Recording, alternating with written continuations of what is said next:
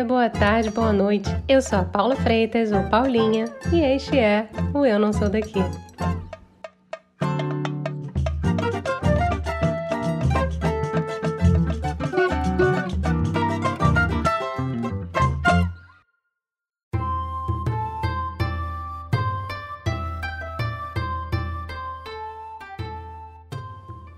Diferença econômica. Nós brasileiros sabemos bem o que é. Afinal, aparecemos entre os 10 países mais desiguais do mundo. Sabe aonde também acontece essa vergonha? Em Hong Kong. Hong Kong continua sendo um rico centro financeiro, mas a sua desigualdade de renda é maior do que qualquer economia desenvolvida no mundo. Esse pontinho lá no sudeste da China, mas que não se considera China, é bem complexo, viu? Eu vou tentar resumir aqui um pouquinho dessa treta. É o seguinte: a China cedeu Hong Kong ao Reino Unido em 1842. Depois, os ingleses devolveram o território para os chineses em 97. Mas ficou um acordo interessante de autonomia de Hong Kong, que criou um modelo de um país, dois sistemas. Isso, em teoria, vai durar até 2047 e o bafafá é que ninguém sabe ao certo o que vai acontecer depois. A Stephanie Yamaminsky vem hoje contar um pouquinho sobre a loucura que é esse território cheio de paradoxos. A administradora e criadora de conteúdo também revela como foi presenciar o levantar das recentes manifestações em Hong Kong e a descoberta das moradias de uma parte considerável da população chamada de cage homes, as casas gaiolas.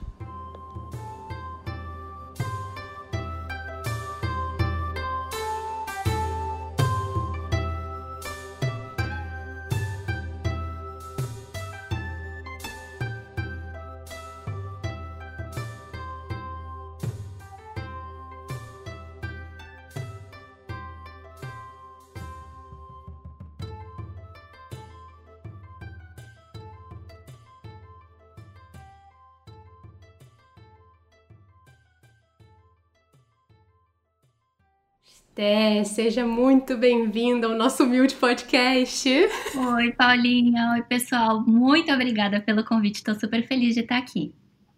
Que isso, a gente que agradece muito, viu? De verdade. Mas olha, você que está aí nessa Ásia, viajando por aí, perdida neste mundo de Deus, vamos começar contando pro povo aí quem é Esther nessa vida, quem é Stephanie nessa vida, na verdade? Tá bom. É, meu nome é Stephanie, eu sou de São Paulo, tenho 31 anos.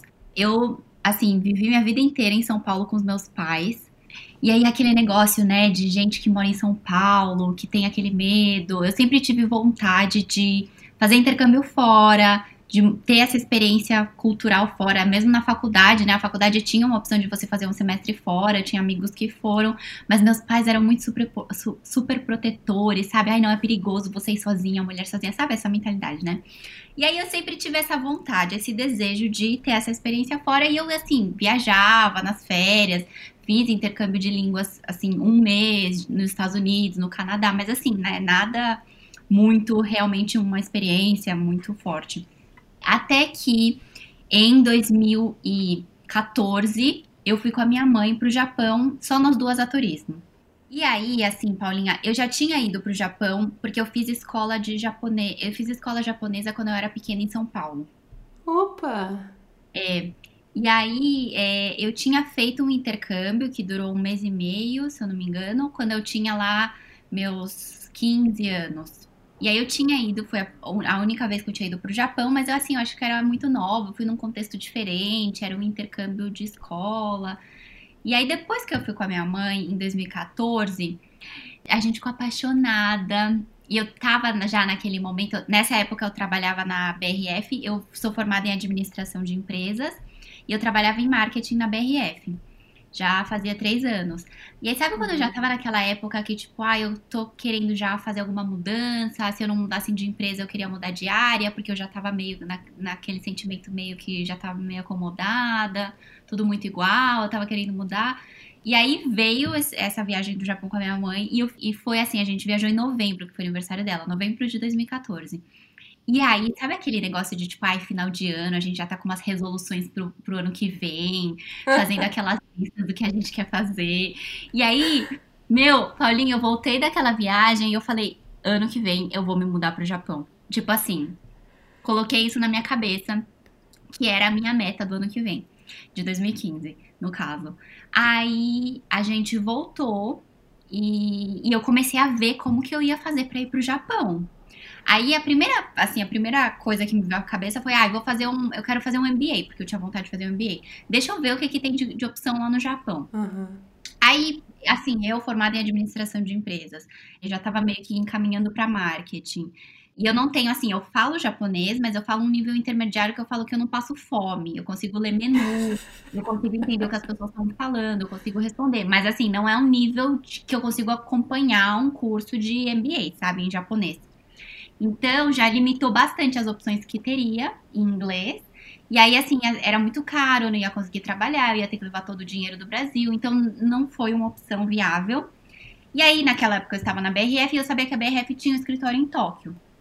Eu uhum. falei, quer saber? Vou ver se tem alguma oportunidade ali. E aí, Paulinha, é que eu falo, as, as coisas, quando as coisas têm que acontecer, é aquele negócio de você estar tá no lugar certo, na hora certa, no momento certo. Quando tem que acontecer, acontece.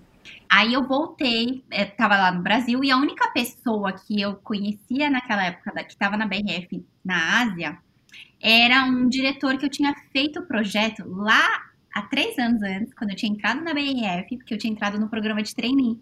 E aí no programa de trainee a gente fez projetos com várias áreas diferentes. Então a gente teve contato com vários assim gestores de áreas diferentes.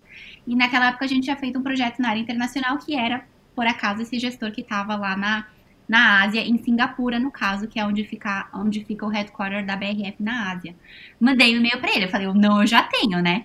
Mandei um e-mail para ele, falei, olha, eu tenho vontade de morar no Japão, em Tóquio, tem alguma oportunidade na BRF? Cara, Paulinha, ele falou assim, Sté, a gente está reestruturando o time inteiro do Japão e a gente precisa de pessoas que vão daqui do Brasil para lá. A BRF do Brasil era o, é a empresa principal, né? Então eles estavam querendo levar pessoas da BRF do Brasil para o escritório da Ásia. Uhum. E eu falei assim, não acredito! Aí eu falei, gente, eu não, eu não acreditei, né, Paulinha? Porque assim, eu mandei aquele e-mail, assim, sem esperança nenhuma, né? Tipo, ai, deixa eu ver. Olha de peroba, olha de peroba na cara. Total, total, total. E aí, assim, rolou, deu super certo. Aí isso já era, tipo, quase dezembro de 2014, né? Que eu, que eu comecei a ver essas coisas. Aí já vieram as festas de final de ano. Aí eu fiz entrevista, tipo, fiz entrevista com a gestora do que era a gerente do Japão, do escritório do Japão. Aí deu sorte dela ter ido para o Brasil nessa época, porque era festas de final de ano. Acabei fazendo a entrevista com ela lá pessoalmente no Brasil, em São Paulo. Aí meio que assim, foi indo, foi indo, foi indo, falei com o RH. Aí ela meio que já sinalizou ali para mim que daria certo, que ela só ia fazer os trâmites com o RH. E foi aí que eu contei para os meus pais de que eu estava indo para o Japão pela BRF. Aí minha mãe falou assim: Ah, eu já tinha sentido que você ia querer morar lá depois que a gente voltou da viagem. Mas ela ficou mais tranquila, porque ela viu que realmente era um país seguro, que não ia ter problema de eu ir sozinha. E eu estava indo com a empresa, que é brasileira, então para mim seria muito mais fácil em termos de adaptação e o suporte que eles estavam me dando, né? Não é que eu estava indo assim com uma mochila nas costas e seja lá o que Deus quiser, né? Então foi isso, mais ou menos, como eu fui morar fora, como começou essa minha jornada na Ásia. Eu me mudei em 2015, então, para o Japão, pela BRF. Fiquei lá em Tóquio até 2019, trabalhando na BRF. Então, quatro anos, assim, que eu amei. Eu, eu sou apaixonada pelo Japão. falo, ah, eu sou até suspeita, porque, né, eu sou muito apaixonada. Vivi coisas incríveis lá. E, e eu, eu conheci meu marido que é argentino, lá em Tóquio, porque ele também estava a trabalho lá, assim, completamente aleatório. A gente tinha amigos em comum que nos apresentaram. E eu falo assim: talvez se eu tivesse conhecido ele no Brasil, não tivesse dado certo, porque a gente estava os dois em uma cultura completamente diferente da nossa, porque nós dois, né, uma brasileira e um argentino, na Ásia, é, em que uhum o tipo de relacionamentos é completamente diferente, o tipo deles demonstrarem carinho é diferente, não tem muito toque. Então a gente, quando a gente se conheceu, a gente grudou muito, assim, porque deu muito certo, né? E aí, quando você, você mora fora, né? Você deve saber. Assim, você, você cria relacionamentos muito mais fortes, né? Porque é, é ali, é aquele círculo que você tem de amizades, de família. E aí a gente, assim, grudou muito rápido, a gente acabou depois mudando para morar junto muito rápido também, porque não fazia sentido os dois pagarem aluguel em Tóquio, que é super caro, sendo que a gente estava sempre junto, sabe? Então acabava que um apartamento ficava sempre vazio. Aí a gente mudou junto e a gente ficou meio que juntado, assim, por, por um tempo. De 2000, eu conheci ele em 2015, no meu primeiro ano de Japão. Gente. Eu cheguei, eu cheguei mais ou menos em março, conheci ele mais final do ano, assim, outubro, por aí. E aí a gente aproveitou muito, assim, porque depois que também você conhece alguém, para você viajar, para você fazer coisas, acaba sendo mais fácil, né, do que fazer sozinho. Então a gente acabou viajando muito, foi super gostoso. Eu acho que também por isso que eu acabei ficando tanto no Japão, porque quando eu fui, na minha cabeça, Paulinha, eu fui com a minha cabeça assim, ai, eu vou, tenho uma experiência de como é morar fora, como que é trabalhar tal, e aí em um ano eu volto. Eu achava que ia ficar um ano. Um clássico. Coitada, né? Coitada. Em um ano você tá começando a se adaptar ao lugar, né? Ao país novo. Era, era um. Assim, eu tava indo pro outro lado do mundo, entendeu? Uma cultura diferente, uma língua diferente, culinária diferente. Era o oposto, assim, literal do Brasil. Então, no, no meu primeiro ano, eu tava começando a me adaptar, a me familiarizar. Então, assim, nem chance. Mas eu acabei conhecendo ele e eu acho que é talvez por isso também eu tenha prolongado e ficado os quatro anos lá. E aí depois, aí a gente acabou casando no Japão e, e aí a gente se mudou para Hong Kong. Então, em 2019, a gente foi do Japão para Hong Kong, que também era um lugar que a gente gostaria de morar. A gente falava, ah, depois do Japão, para onde a gente iria aqui na Ásia? A gente falava Singapura ou Hong Kong, que são mais internacionais. E aí acabou surgindo essa oportunidade pelo trabalho do meu marido para a gente ir para Hong Kong, e a gente foi. E aí que eu comecei, assim, eu tinha já as minhas redes sociais no Japão, porque eu falava, gente, é, é tanta coisa diferente. Quando eu fui para o Japão em 2015, que eu busquei informação em português sobre como me preparar para ir para o Japão, o que, que eu tenho que levar, coisas para fazer, não tinha brasileiros que falavam sobre o Japão naquela época em português. Olha. E aí eu senti muita falta, assim, de re realmente ter informação. E aí eu criei o Instagram, mas assim, eu não tinha muito tempo, Paulinha, porque eu trabalhava tempo integral na BRF. E era, um, era assim, trabalho, horário comercial do Japão, mais reuniões à noite, no período da noite, porque são 12 horas de diferença para o Brasil. Então eu sempre tinha reunião com o Brasil no meu período da noite do Japão. Então acabava que assim, não tinha tempo de criar conteúdo, era assim, ai, final de semana quando eu ia passear no parque, via algo legal, compartilhava num restaurante que eu ia e foi e foi assim, e foi crescendo justamente por realmente não ter brasileiros que falassem sobre Japão e que mostrassem, né, como que é o dia a dia lá. E aí, é, quando eu já estava lá entre 2018 e 2019, que eu já comecei a receber proposta para trabalhar com as redes sociais, eu sempre rejeitava porque eu não tinha tempo para me dedicar a criar conteúdo, porque eu ainda trabalhava na BRF, né? E o meu visto lá de, era de trabalho e a BRF era o meu sponsor, então não tinha como eu sair, senão eu ia ter que ir embora do Japão, né?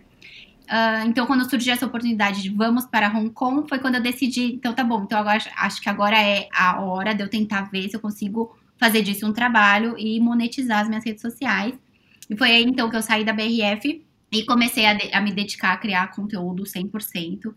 Ah, e aí foi assim, né? Mergulhar no mundo que eu desconhecia, porque era para mim era um hobby, era uma coisa que eu fazia no meu tempo livre para entender como que eu vou ganhar dinheiro com isso. é, aí foi assim um super desafio. Aí logo depois veio o Covid. Ai, é muito louco. Você falou aí negócio de tirar visto, não sei o quê, para ir, pra ir voltar para o Japão.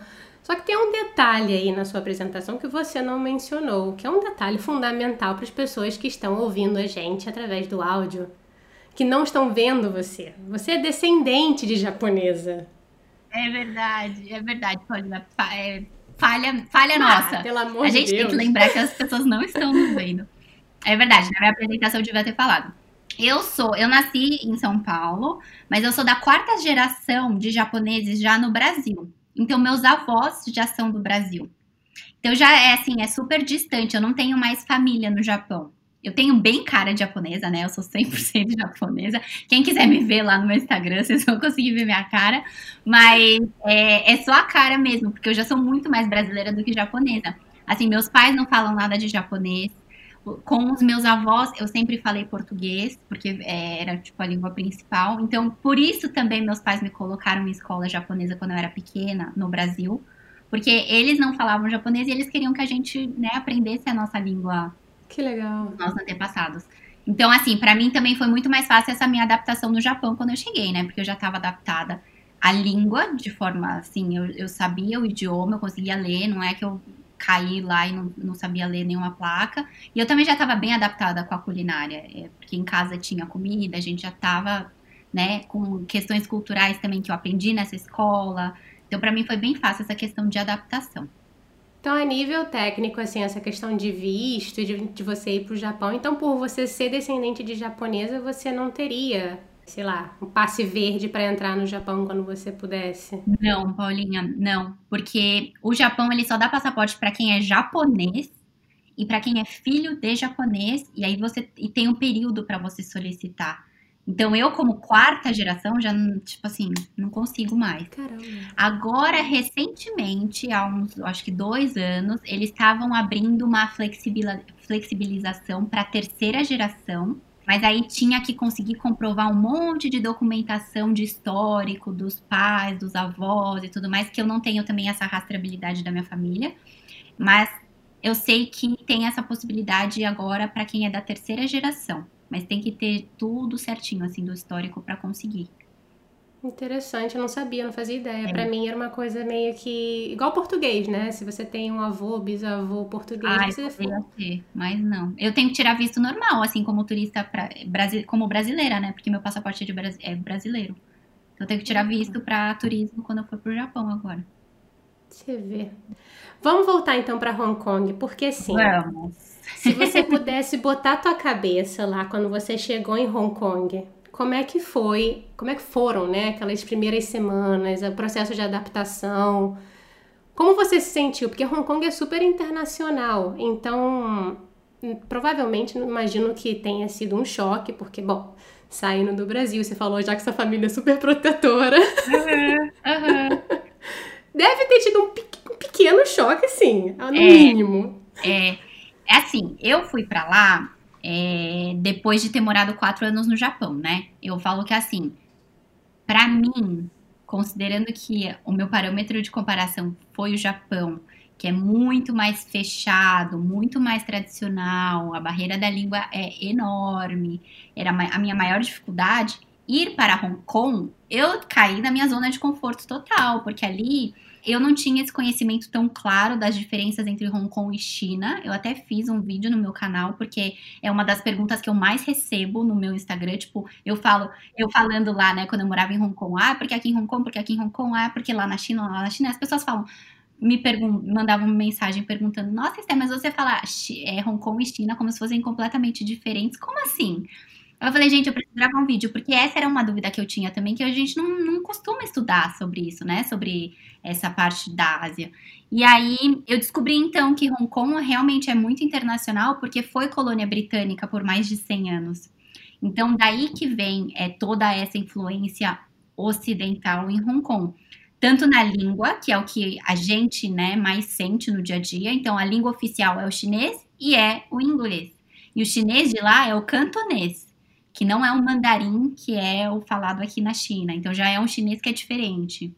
Qual é a diferença, assim, para se você pudesse explicar em termos para uma pessoa leiga, tipo eu, a diferença entre o mandarim e o cantonês? É eu não domino o mandarim e o cantonês para falar, mas o que as pessoas mais ou menos falavam para mim, sei lá, se a gente fosse meio que comparar, seria mais ou menos um português e um espanhol, talvez. Ah, tipo, a base é parecida, mas aí muda a maneira de estruturar, talvez. Não é porque fala, você fala o mandarim que você automaticamente fale o cantonês, não. É, mas consegue pescar algumas coisas que são parecidas. Entendi, entendi. O cantonês é, é falado ali na região de Cantão, né? No sul da China também, em uhum. Guangzhou, ali, e essa parte de Hong Kong que está mais ao sul da China. E é mais complexo do que o mandarim que é o chinês falado na China continental. O cantonês ele tem mais tons, que é a parte difícil, ele é um pouco mais ainda tradicional do que o mandarim falado na, na China continental. Então, essa já é uma diferença grande entre a China e Hong Kong, porque a, o idioma já não é o mesmo, apesar de ser chinês, são chineses, são, né, cantonês é diferente do mandarim, e a língua oficial lá em Hong Kong também é o inglês. Então, isso para nós estrangeiros ajuda demais a adaptação no dia a dia. Você não tem aquela barreira gigante da língua que era o que eu tinha no Japão. Mas aí eu penso, se uma pessoa que se mudou do Brasil para Hong Kong, e Hong Kong é o primeiro lugar dentro da Ásia que a pessoa está mudando, claro que ela vai ter um choque muito maior do que eu tive, uhum. porque aquele é o primeiro lugar que ela está se mudando da Ásia. É chinês, você sente a influência da cultura chinesa muito ali em Hong Kong. Mas, para mim, comparado com o Japão, era extremamente internacional. Uhum. Em termos de tudo, Paulinha, não só da língua. É, restaurantes. Em Hong Kong, você vai encontrar qualquer tipo de culinária do mundo você encontra em Hong Kong. Tanto asiáticos, japonês, coreano, chinês, tailandês, indonésia, todos, Filipinas, todos. Qualquer tipo de culinária. Quanto os ocidentais, francês, italiano, português, tem churrascaria brasileira. Então, tudo ali você encontra, o que era também diferente do Japão, porque o Japão era bem mais comida japonesa. Até para você E eu morava em Tóquio, né? Que é a capital, que em teoria é um pouco mais internacional. Mas ainda assim, muito mais fechado. Ali no Japão, inclusive, era difícil encontrar comidas asiáticas fora japonesa. Coreana, tailandesa, todas essas outras fora da culinária japonesa já não era mais tão fácil encontrar no Japão. Já em Hong Kong, não, você encontra de tudo. É que assim, eu também não expliquei para as pessoas que agora eu não moro mais em Hong Kong, eu já me mudei e agora eu moro na China continental, em Tianjin, né? A gente esqueceu dessa parte também. Porque eu tô falando lá, na, lá em Hong Kong, lá em Hong Kong, lá, e aí as pessoas ficam meio confusas, né? Tipo, de onde você tá falando então? Ela é da Ásia, gente, ela é da Ásia. Que confusão. Mas então, eu tô falando lá em Hong Kong porque eu já não estou mais lá. Mas eu falava que morar em Hong Kong é total ficar na minha zona de conforto. Porque você praticamente não tem dificuldades lá. Se você pensa, ah tá, vou mudar para a Ásia e você tem dificuldades normalmente em qualquer país asiático, seria a língua, seria a barreira cultural, a, as comidas, que são muito diferentes. Eu acho que esses são os principais, as principais barreiras no dia a dia uhum. de uma pessoa que vem para a Ásia. Em Hong Kong você não tem. Em Hong Kong as pessoas falam inglês. Em Hong Kong você encontra qualquer tipo de culinária. Tem influência da cultura chinesa? Tem, mas também tem muita influência da, do, dos ocidentais, em termos de arquitetura, em termos de tudo o resto, de feriados, de comemorações. Tem Natal, tem Ano Novo, que são né, comemorações ocidentais que normalmente na Ásia não tem.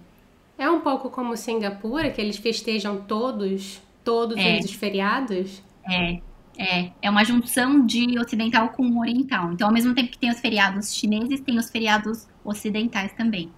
Opa! Agora que você está falando, eu fiquei pensando que a gente fez um episódio sobre o Japão. E conversando com o Carlos, ele comentou que no Japão, você falou essa questão de ser muito tradicional e tudo mais. Ele comentou, por exemplo, que a gente tem uma imagem, uma, um pensamento que o Japão é super tecnológico, mas tem muitas coisas muito tradicionais, né? Tipo, ele falou, comentou uma coisa que para mim me deixou muito chocada, a questão do pagamento que o cartão de crédito não é muito difuso, ainda de, se depende muito do papel, dinheiro. Você acha que Hong Kong talvez seja mais moderna do que o Japão? Assim, ó, Paulinha, dos três países que eu morei na Ásia, né? Uh, Japão, Hong Kong e China. Com certeza, o Japão é o mais tradicional, mais ainda antigo. Eu falo que assim, o Japão parou no tempo. O Japão era muito tecnológico, inovador e tudo mais lá na década de 80, que ele realmente foi assim inovador em muitas coisas, em tecnologia, em coisas digitais, câmeras, né, tudo isso lá na década, mas parou, meio que estagnou ali, parece a sensação que eu tenho. E, não, e, e, o resto não evoluiu, mas o mundo ficou com aquela imagem de que o Japão é super moderno, por conta daqui, da, da, daquela época, né? Se você falar de lugar, país moderno, é a China. A China, hoje, o que eu vejo aqui, eu me sinto morando no futuro aqui na China. É impressionante em termos de pagamento, isso que você falou. É tudo digital. Eu saio com o meu celular e ponto. Eu faço tudo no meu celular na China. É tudo com aplicativo, é tudo com QR Code, é tudo pagamento digital, não usa-se nota, não usa-se cartão de, cartão de crédito na China. Já no Japão, sim. No Japão é, é totalmente cash. Você tem que ter a nota física, porque muitos lugares não aceitam cartão de crédito e muitos lugares você só paga com dinheiro. E é cultural, eles pagam em dinheiro. Eu tinha que sacar toda semana dinheiro no banco e eu tinha que ter dinheiro, porque senão você fica à mercê de não conseguir pagar nos lugares. E acontecia isso. Que loucura. Então, sim, o Japão é muito, muito, muito tradicional ainda em termos de muitas coisas. Assim, tudo é papel para eles. As coisas não são digitalizadas. Tudo, tudo eles dão papel, eles usam fax ainda. Paulinha, eles usam fax. Isso não, não, me, não me entra na cabeça. E você fala, que lugar no mundo hoje ainda usa fax. Eu não sei nem usar fax, nem, nem aprendi a usar fax. Ai, gente, ela é muito jovem. Gente, é uma coisa assim. É que você não entende. Você fala, gente, o Japão é. Essa é a sensação que eu tenho, assim, sabe? E para mim o contraste é muito maior agora que eu estou morando na China, porque agora que eu tô vendo que realmente, porque a China realmente está muito avançada comparada com todos os outros países, em termos de tecnologia e de, e de inovação. Mas, assim, Hong Kong está no meio. Hong Kong ainda não é igual China, não é 100% digitalizado e não é 100% tecnológico em termos dessas coisas de pagamento e tudo mais, mas também não é 100% cash ou 90% cash que nem Japão. No, em Hong Kong, sim, tem cartão de crédito, as pessoas usam cartão de crédito, eu, inclusive, tinha o meu cartão de crédito aqui no Apple Wallet, então eu fazia só, só encostava o meu celular e fazia os pagamentos aqui também. Eles também usam bastante um, um tipo de pagamento que é um Octopus Card, que é um, é um cartão pré-pago que você usa nos transportes públicos em Hong Kong. Uhum. Mas não só em transporte. Por exemplo, você vai na loja de conveniência, na 7-Eleven, você pode comprar usando esses créditos que você tem no seu Octopus. Então é, é, tipo um cartão pré-pago. Você tem que colocar dinheiro ali e você vai usando em transporte, você vai usando em. Tipo um cartão sobrevivência. É. Até para turista é bom, é bom, assim, é uma forma de, de pagamento quando vai para lá, porque não tem o cartão de crédito local e também para não ficar usando o cartão de crédito toda hora, às vezes conta pequena.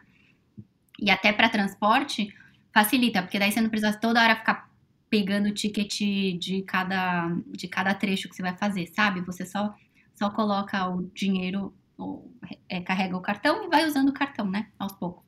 Então, isso também tem bastante. Eu também tinha na minha Apple Wallet, então usava só o celular para fazer isso. Mas em termos de, de quem está mais atualizado ou mais moderno, é, essa essa a escala. O Japão ainda é muito mais tradicional, Hong Kong está intermediário e a China super avançada. Quem diria? Eu jamais diria, gente. Nossa, eu imaginaria é. que Hong Kong fosse no top e depois viesse o Japão e por último a China. Olha só que, que loucura. Mas então é muito engraçado isso, porque a gente, a gente no, no Ocidente, né, a gente fica com a, a gente tem uma imagem tão diferente, tão. A Marla falou muito isso, eu acho. Depois que a gente mora aqui dentro e a gente começa a ver a realidade do dia a dia da China, é tão diferente do que da, da imagem que a gente tem de fora, das, das informações que passam. É muito, é, é, é muito interessante isso. Eu imagino, eu imagino mesmo, sim. E eu ia te perguntar uma coisa que você comentou. Você estava, né?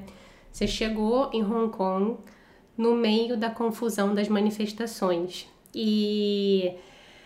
Nossa, assim, é um campo minado falar sobre isso, e eu confesso que eu acho que nem eu tenho bagagem para falar no específico o que, que é, o que, que são as manifestações, o que, que foram as manifestações em Hong Kong. Mas como é que foi para você tá ali naquele processo de adaptação, que por mais que tenha sido fácil, mas vivenciar essas manifestações no dia a dia e ver a população meio que querendo segurança, mas você não sabe se é segurança, querendo ser observado, mas não querendo ser observado, porque é um, é um grande paradoxo, né, no fim das contas. É.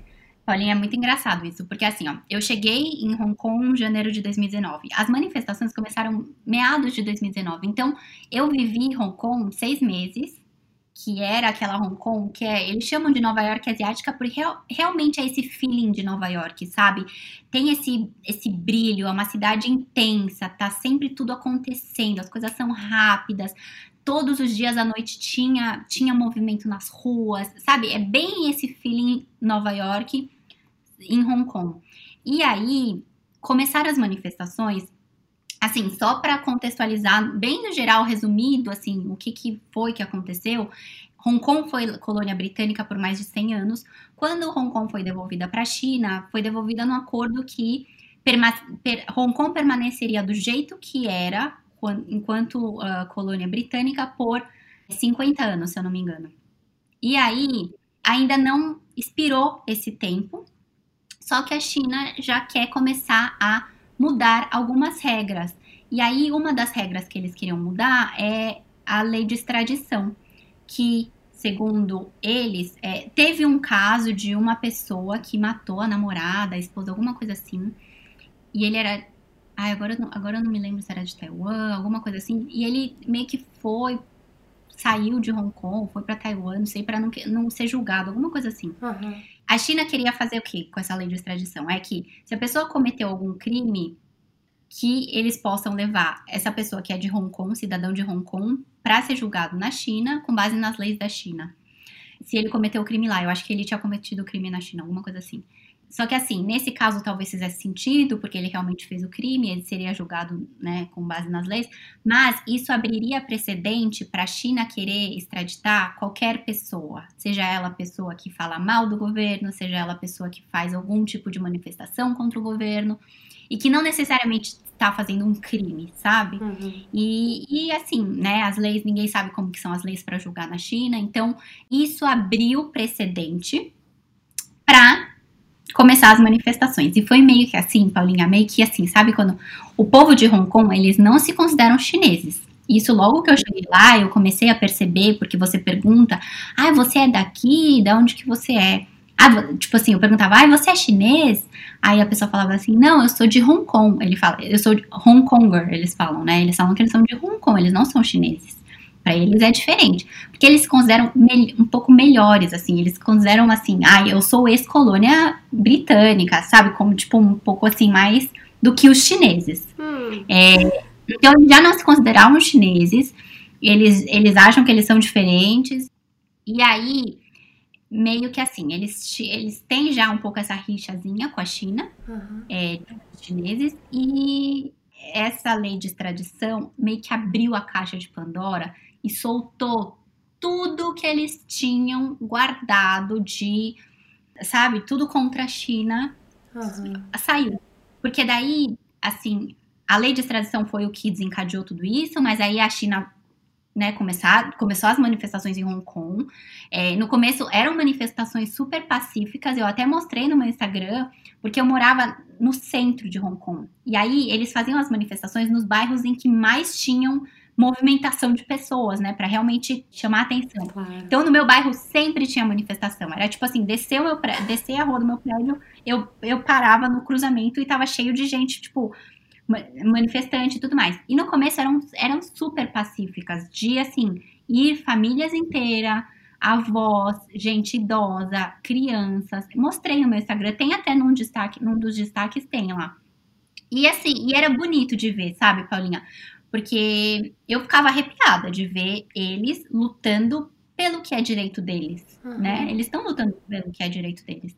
E, e a gente, como, como pessoas internacionais que moram lá, a gente vive numa realidade que é muito diferente da realidade local. Opa. E eu percebi isso quando eu fiz um tour, que também tem no meu destaque, que eles chamam esse tour de The Dark Side of Hong Kong que a gente visitou, assim, um, um, o bairro mais pobre de Hong Kong, onde os locais de Hong Kong moram.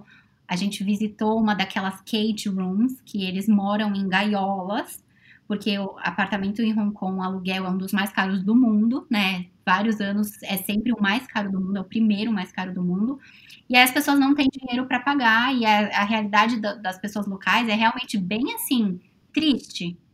E aí, quando eu fiz esse tour, que eu realmente. Aí que eu entendi um pouco mais por que, que eles são tão assim, por que, que eles têm tanta é, revolta, por que, que eles estão tão insatisfeitos, por que, que acontece tanto isso, né? Tem, um, tem uma questão também de que vários chineses vão para Hong Kong e acabam tomando emprego de quem é local de Hong Kong, tem essa situação. Então, é assim, a realidade das pessoas locais lá é um pouco triste. É, é, não é uma realidade que é fácil, que é confortável e que eles não têm, assim, eles não têm vontade de ter filhos, por exemplo, porque eles falam, ah, se é para o meu filho viver nessa realidade, eu não quero ter filho. Nossa. É uma situação que não é, não é confortável para os locais. Eu só fui entender isso depois que eu fiz esse tour. E aí eu falava, gente, eu não tenho nem como falar e como me posicionar com relação a esses protestos, porque é uma realidade completamente diferente do que a gente está vivendo aqui, sabe? Então é até injusto eu falar qualquer coisa, porque eu tô vendo de um, de um, de um lugar que é muito distante do que é o que eles estão lutando pelo direito deles, sabe? Então, eu não consigo nem direito sentir a dor deles para falar alguma coisa. Claro. Mas eu via na rua, assim, quando eu tava na rua e eu via o protesto, eu via assim a garra com que eles estavam fazendo aquilo, sabe? É assim, é, é, tipo assim, não tenho nada a perder, eu vou. Era, era um pouco esse o sentimento, sabe? Eu não tenho o que perder. Não, pior do que tá, não vai ficar. Então vamos lutar pelo que é nosso. Um pouco assim. E é, eu achava bem bonito. Acontece que esse foi o motivo. Aí começaram os protestos, eles, a China então revogou essa lei, falou não vai acontecer mais essa lei. Só que aí já tinha aberto a caixa de Pandora, aí eles começaram a querer reivindicar mais sete outras coisas, mais um monte de coisa, que aí eu acho que começou a perder um pouco o sentido. Hum. Começou a perder um pouco assim o objetivo, né? Que eles tinham um objetivo claro e aí depois começou a desviar, querer pedir um monte de coisa inclusive às vezes assim, tipo, ah, independência, a gente não quer se da China mais, umas coisas que não iam acontecer, uhum. sabe? Lutar pelo que é, pelo que foi combinado, tá, pelos 50 anos, realmente a China não vai tocar em Hong Kong, isso foi o combinado e vocês têm que cumprir, isso eu acho que é do direito deles, né? Uhum. É, foi, foi o, o combinado quando, quando deixou de ser colônia britânica, mas Aí depois acabou um pouco perdendo um pouco, acho que o pessoal de Hong Kong acabou desviando um pouco do foco, e aí as manifestações começaram a ficar um pouco violentas. Que aí a polícia não, não queria mais aceitar aquilo que estava acontecendo. Aí começaram a vandalizar metrô, vandalizar lojas, bancos, Bank of China. Eles quebraram tudo. Tudo de, de business que estava relacionado com a China, eles destruíram. Aí começou o vandalismo, entendeu? Aí eu acho que saiu um pouco, aí perdeu um pouco a razão. Aí começou ficar agressivo, porque a polícia também não estava mais com paciência com relação aos vandalismos, eles também não estavam com paciência, e aí começou aquela guerra, que é o que um pouco saiu mais na mídia, né? Mas no começo era uma manifestação bem pacífica e assim foi bem bonito de ver e presenciar tudo aquilo. É, depois que começou a ficar violento, eu também nem saía de casa. Tinha épocas que a gente, que a gente tinha o WhatsApp, o grupo de brasileiros, e tinha o grupo de, de manifestação que as pessoas ficavam mandando. Tinha calendário, eles eram super organizados. Tinha o um calendário da manifesta das manifestações, os dias e os horários em que ia ter, em qual lugar, porque o objetivo era que fosse é, manifestações pacíficas, né? Então as pessoas uhum. iam, tal, mas aí depois que acabava o horário, ficava só os vândalos, ficava só o pessoal que queria causar, e, e aí ficava super violento. Enfim. Aí a gente nem saía de casa. Teve, um, teve uma época que a gente não saía de casa com medo, assim, também, sabe? Porque daí tinha policial com arma pesada, assim. Não foi muita, muito brincadeira.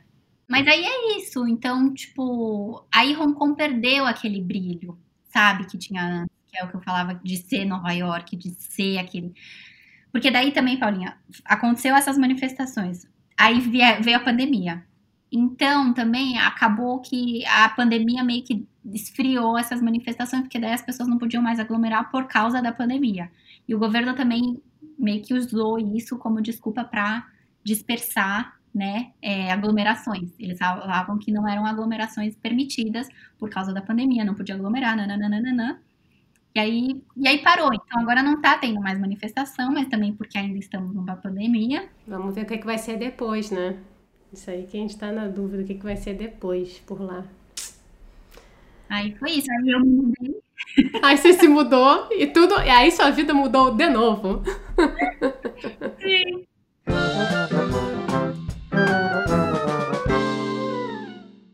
Mas eu vou mudar um cadinho o rumo da prosa, porque tem uma tá. infinidade ah. de coisas que eu quero te perguntar. Mas a gente tá sempre tem um quadro que a gente fala que é o momento chorrindo, que é o momento rir para não chorar, que é onde eu pergunto se é. você, nessa vida de Hong Kong, você teve algum perrengue ou um caos, ou aquela gafe que você falou, meu Deus, que vergonha alheia de mim mesma. Eu fiquei pensando, gente, o pior que eu tive, Paulinho, eu lembrei de uma. Eu falei, meu Deus do céu. Lá em Hong Kong tem uh, vários tipos de transporte público, né? E eu só pego transporte público. Tem o metrô, tem ônibus, que são aqueles ônibus de dois andares iguais os de Londres, que é uma das coisas que foi herança de quando foram colônia. E tem um ônibus que é um mini ônibus, que é um ônibus local. Tipo uma van? É tipo uma van. E aí essa van, ela vai em mais ruazinhas, porque as ruas de Hong Kong são super estreitinhas. E tem algumas ruas que o ônibus grande não consegue passar, então esses mini, essas minivans conseguem ir em mais ruas.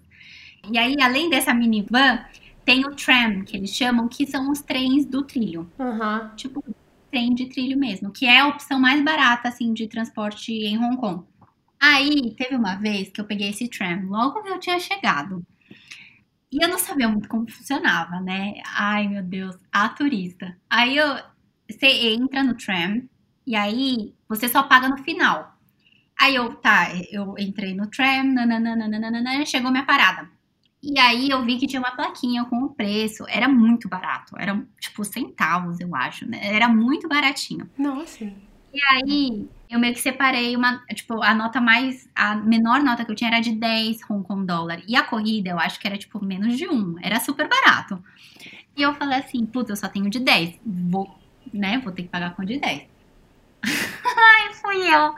Assim, é o motorista, é o cobrador. Não tem cobrador separado, é o próprio motorista. Aí você desce, né? Porque são dois andares do tram. Eu tava no de cima, aí eu fui descendo no de baixo e você sai pela, pela frente do lado de onde fica o motorista. Eu dei a nota para ele. Aí ele olhou pra cara assim para mim. E esses, esses motoristas normalmente eles não falam inglês. Ah. Aí ele falou assim: ele falava, tipo, fala, fala um monte de coisa de chinês. E eu, obviamente, não entendia nada do que ele tava falando. Aí eu falava assim, cannot, cannot, tipo, por quê? O que tá acontecendo, né? Por que, que eu não posso pagar? Aí ele, não, não, não, não, não. E aí ele me mostrava que tinha um negócio pra eu usar o Octopus, aquele cartão que eu te falei ah. do, do público. Só que eu não tinha Octopus ainda, eu tinha acabado de chegar, nem sabia o que, que era o Octopus. Eu falava, gente, eu não tenho no, I don't have. Tipo, tentando, sabe, me comunicar. Não, não tenho octopus. Aí ele. Ah, vai, vai, vai, vai, vai, sai, sai, sai, sai. E mandou eu sair do trem. E eu não paguei a corrida. Porque, tipo assim, eu acho que na cabeça dele, essa menina tá causando, não tem dinheiro para pagar menos de um com condó e tá aqui, né, tomando o tempo das pessoas. E porque ele não tem troco lá. Então, ou você vai com as moedas contadinha, o valor, e aí você coloca ali, tem uma caixinha que você mesmo coloca. Você nem dá pro, pro motorista, entendeu? O motorista só fica vendo se todo mundo tá pagando. Uhum. Mas ele não fica movimentando dinheiro. Então você coloca a moeda, o valor exato, você não tem troco. Então, tipo, eu não ia poder colocar 10 e eu não ia. Eu poderia dar 10, mas eu não ia ter 9 de troco, claro. entendeu? Ou você só faz, só usa o cartão, que é o que a maioria das, tipo assim, 99% das pessoas pagam com cartão com Octopus, só que eu não tinha o Octopus ainda. Gente, depois que eu saí desse lugar, a primeira coisa que eu fiz, óbvio, foi buscar esse Octopus, colocar carga nesse Octopus pra nunca mais acontecer aquilo na minha vida, porque eu fiquei com muita vergonha. E tinha uma fila de gente atrás de mim, óbvio, né? Porque essas coisas são muito rápidas, né? Você faz o touch do octopus e desce, faz o touch e desce. Tipo, as pessoas lá, tipo, sabe? Sai, tô indo pro trabalho, dá licença, que essa menina tá causando aqui. Eu falei, nossa senhora, não acredito que aconteceu isso. Gente, que louco. Mas como é que ele sabe no fim da corrida quanto. Que, onde que você entrou? Como é que ele sabe quanto que você tem que pagar? Não, porque o do tram é tarifa única. Ah! É, o do tram é uma tarifa só, independente do, do percurso que você fez, mas é muito barato. Eu nem tenho, até posso te passar depois, eu acho que eu tenho uma foto com os valores. Eu não lembro. Mas é, é assim, era muito baratinho, era centavos. Gente, é realmente super barato. Que loucura! É, o que é por trajeto é o ônibus e o metrô. O metrô é por e trajeto. aí você, você bota o cartão na entrada e na saída? É. é. Ah, entendi. Aí ele conta. O ônibus também, já aconteceu isso comigo. Aquele ônibus que eu falei, que você tem que colocar o valor exato. Foi aí que eu descobri que tinha que colocar o valor exato. Porque eu peguei o ônibus, eu não sei por que, que eu tava sem o meu Octopus, ou sem, o, sem crédito, eu acho. E aí eu também não tinha trocado. E aí foi nesse ônibus menorzinho, porque essa van, o moço também não fala inglês. É tipo bem local. E essa van você ainda tem que avisar que você quer descer na parada, porque ele não para em todas as paradas. Aí Gente, eu já. é uma van. Eu do Rio de Janeiro, eu tô me sentindo tipo aquelas vans que eu pegava pra ir pro trabalho. Olha, tamo indo! Taquara! É, aí você tem que falar, ai, para aqui, eu, eu vou descer na próxima. Só que você tem que falar em chinês, as pessoas falam em chinês com ele, né? E o que, que eu vou falar? Ah, e eu só descobri que eu tinha que avisar depois que, né, passou a minha parada, não parou, e eu, e eu continuei no ônibus. Aí que eu descobri que eu tinha que avisar que eu tinha que parar. Se essas coisas você vai aprendendo no perrengue, né?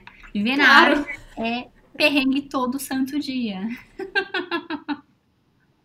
Então, outra coisa que eu vi também nos seus vídeos, que é muito barato também, é a questão das compras, né? Que a galera vai comprar em Hong Kong, é isso mesmo? Ah, é. É, por, sabe por quê? Hong Kong não tem taxa de consumo. Então é como se fosse tudo tax-free em Hong Kong. Então, até Apple, até as coisas da Apple são mais baratas comprar em Hong Kong do que nos Estados Unidos, porque nos Estados Unidos você paga taxa de consumo.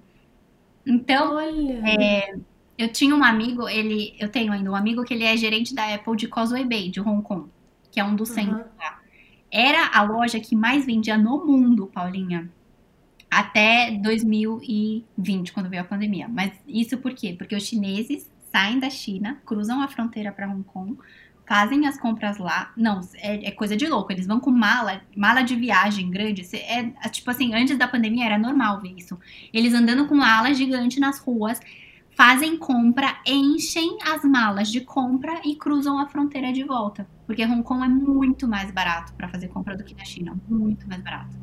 Caraca, tudo e, não, e não tem controle na fronteira da China pra depois voltar? tem, né? Tem. Tem. Mas não sei se fecha eles- os olhos e vai. Mas eles vão com mala, mala grande, assim, de viagem. Era super normal ver no shopping. Nossa, já vi vários chineses assim. Caraca, que loucura. Que loucura. Vamos então agora para o nosso momento bate-volta, também chamado de momento Marília Gabriela. Faz de conta que eu sou a própria Marília Gabriela. Tá parecida. Gente, que honra. Mas é rapidinho, eu vou falar uma coisa e aí você fala a primeira coisa que vier na sua cabeça. Meu Viu? Deus do céu. Não sei se eu tô Pronta? Tá bom. Influenciar ou ser influenciada? Influenciar. Sua inspiração no mundo da criação de conteúdo é? O que mais me inspira a criar conteúdo hoje é ver o quão distinta é a realidade que eu vivo aqui da imagem que eu tinha antes e da imagem que a maioria das pessoas tem, sabe? Quão distorcida essa imagem que a gente tem da China. Então, pra mim, hoje virou um propósito, mais do que qualquer coisa, assim. Poder passar o que é a realidade pra, assim, quebrar preconceitos, estereótipos. Porque eu, eu sou uma pessoa que eu tinha muitos estereótipos por total falta de informação. Porque quando a gente não tem informação, é muito difícil a gente entender e é fácil julgar, né? Então, hoje, pra mim, essa é a minha maior inspiração. Opa. Noodle ou arroz frito? Fried rice, o arroz frito é bom, hein? O que, que você mais sente falta morando longe? Ai, da família. Clichê, mas é. Afternoon tea ou café da manhã na padoca? Café da manhã na padoca. Putz. Um pão na chapa. Ai, que delícia. Saudades. Nem lembro quando foi a última vez que eu comi. Se você pudesse voltar no tempo e visitar a Stephanie de 10 anos atrás, o que, que você falaria pra ela? Fica menos noiada com os seus planejamentos, porque eu era muito, assim, de planejar as coisas e de querer que as coisas acontecessem conforme os meus planos, porque a vida vai virar de ponta cabeça e vai te mostrar que Não é por aí. Perfeito. A gente, quando a gente é jovem, a gente acha que tudo vai sair conforme a gente quer, do jeito que a gente planeja. Coisa de louco, né? Coitadas. Ai, meu Deus do céu. Fofinhas. Fofinhas. Onde você se sentiu mais em casa morando fora do Brasil? No Japão.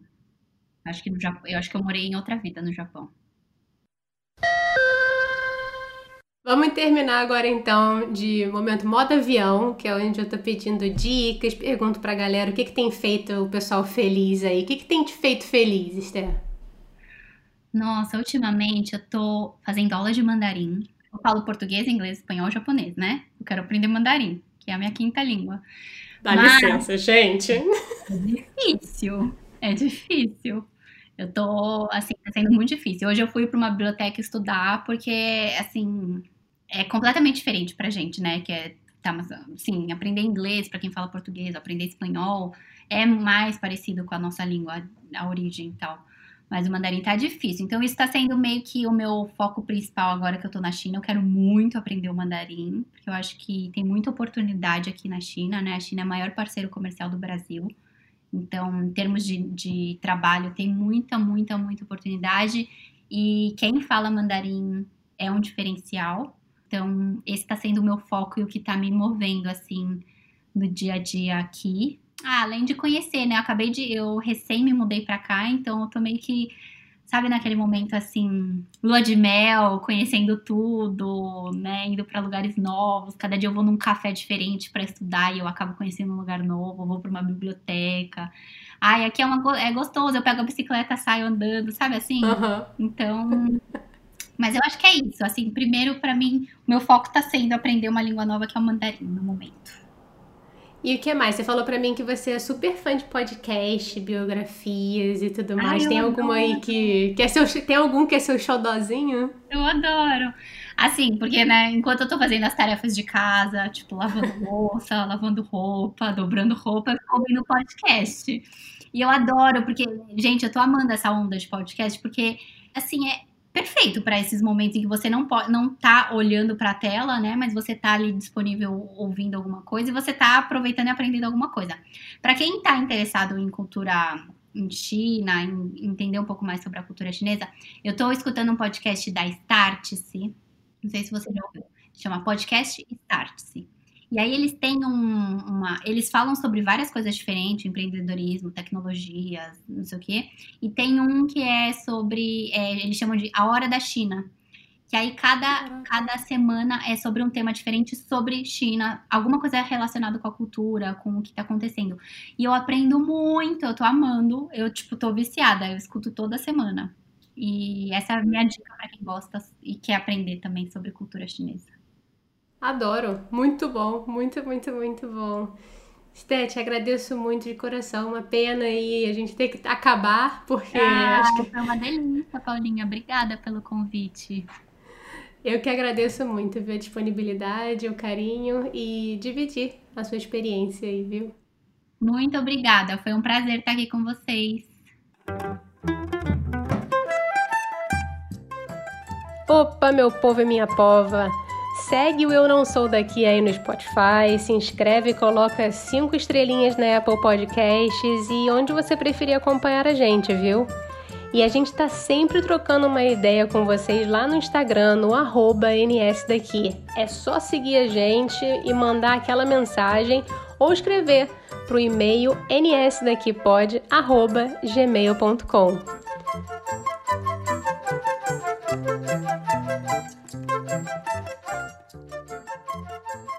O Eu Não Sou Daqui foi apresentado por Paula Freitas, editado pela Juliana Oliveira, design gráfico da Gabriela Outran e consultoria do João Freitas. A nossa música tem composição em flautas da Karina Neves, violão de sete cordas e bandolim do Pedro Franco e mixagem do Tito Neves. Até a próxima, pessoal. Fiquem bem!